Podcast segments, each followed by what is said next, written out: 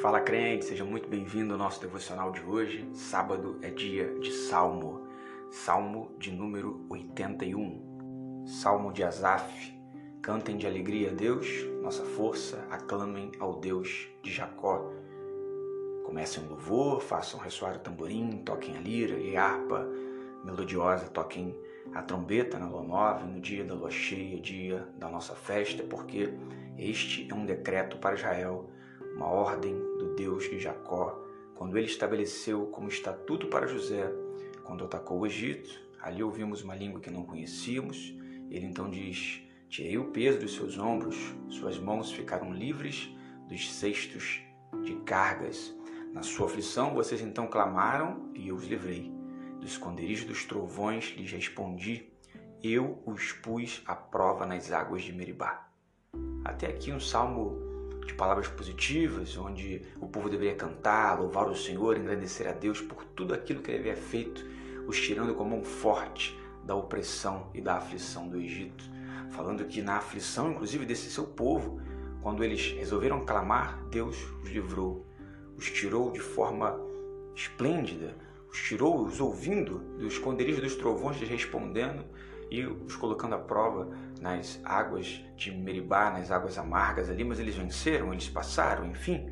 Só que o salmo tem uma virada, uma virada temática a partir do versículo 8. Esse mesmo salmo que traz um alerta ou ainda uma reflexão, uma lembrança quanto à ideia de continuamente louvarmos ao Senhor por todos os feitos grandes, grandiosos e fantásticos que ele tem feito. O versículo 8 diz: Ouça, meu povo, as minhas advertências, se tão somente você me escutasse, ó Israel. Por duas vezes ele falará isso, se tão somente vocês me ouvissem. A quem nós temos dado ouvido, a quem nós temos dado os nossos ouvidos. Não tenha deuses estranhos, deuses estrangeiros no seu meio. Não se incline perante nenhum deus estranho. Eu sou o Senhor, o seu Deus, que tirei vocês da terra do Egito. Abra sua boca e eu alimentarei. A compreensão de tanto entender que Deus é aquele que nos sustenta, nos dando alimento verdadeiramente, como aquele que deve é, ter ser a fonte das palavras, ser a fonte de todas as nossas é, instruções, enfim. O alimento aqui é tanto espiritual quanto físico. Então há a lembrança: eu sou o Senhor, seu Deus. Quem tem sido o nosso Senhor? Quem tem sido nosso Deus, do que ou de quem temos nos alimentado a título de conteúdo, o que tem entrado em nós, o que tem é, preenchido né, o nosso ser, a quem nós temos nos inclinado. Por isso, ele diz: Os entreguei ao seu coração obstinado para seguirem os seus próprios planos. Deus quer um coração contrito e não um coração obstinado. Ele repete: Se o meu povo apenas me ouvisse, ah, se Israel seguisse os meus caminhos, com rapidez eu subjugaria os seus inimigos e voltaria a minha mão contra os seus adversários.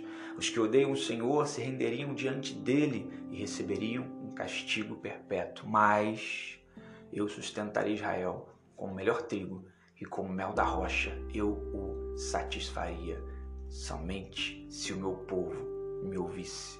Mas o meu povo não quis me ouvir, diz o versículo de número 11. Mas o meu povo não quis me dar atenção. Ele diz: Israel não quis me obedecer. É melhor obedecer do que sacrificar.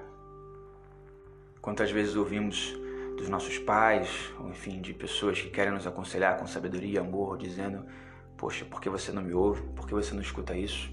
E a própria palavra de Deus nos diz: Aquele que tem ouvidos, ouça o que o Espírito diz às igrejas.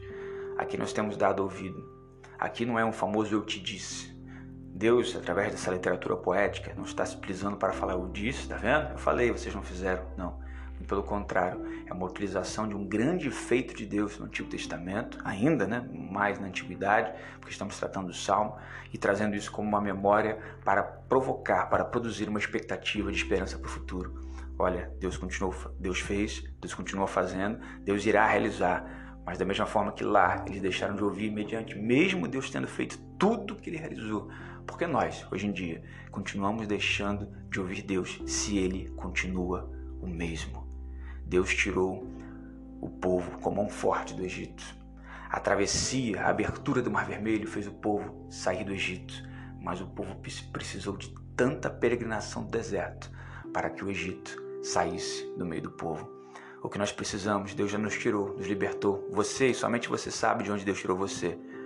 Mas você precisa de fato sair, deixar para trás, deixar o passado que já se foi, entender que não vivo mais eu, mas Cristo vive em mim. Não vive mais você, mas hoje uma nova criatura através dele, para a glória do nome dele.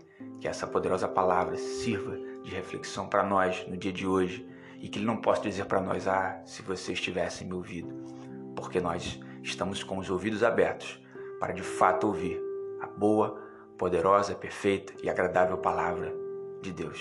Amém.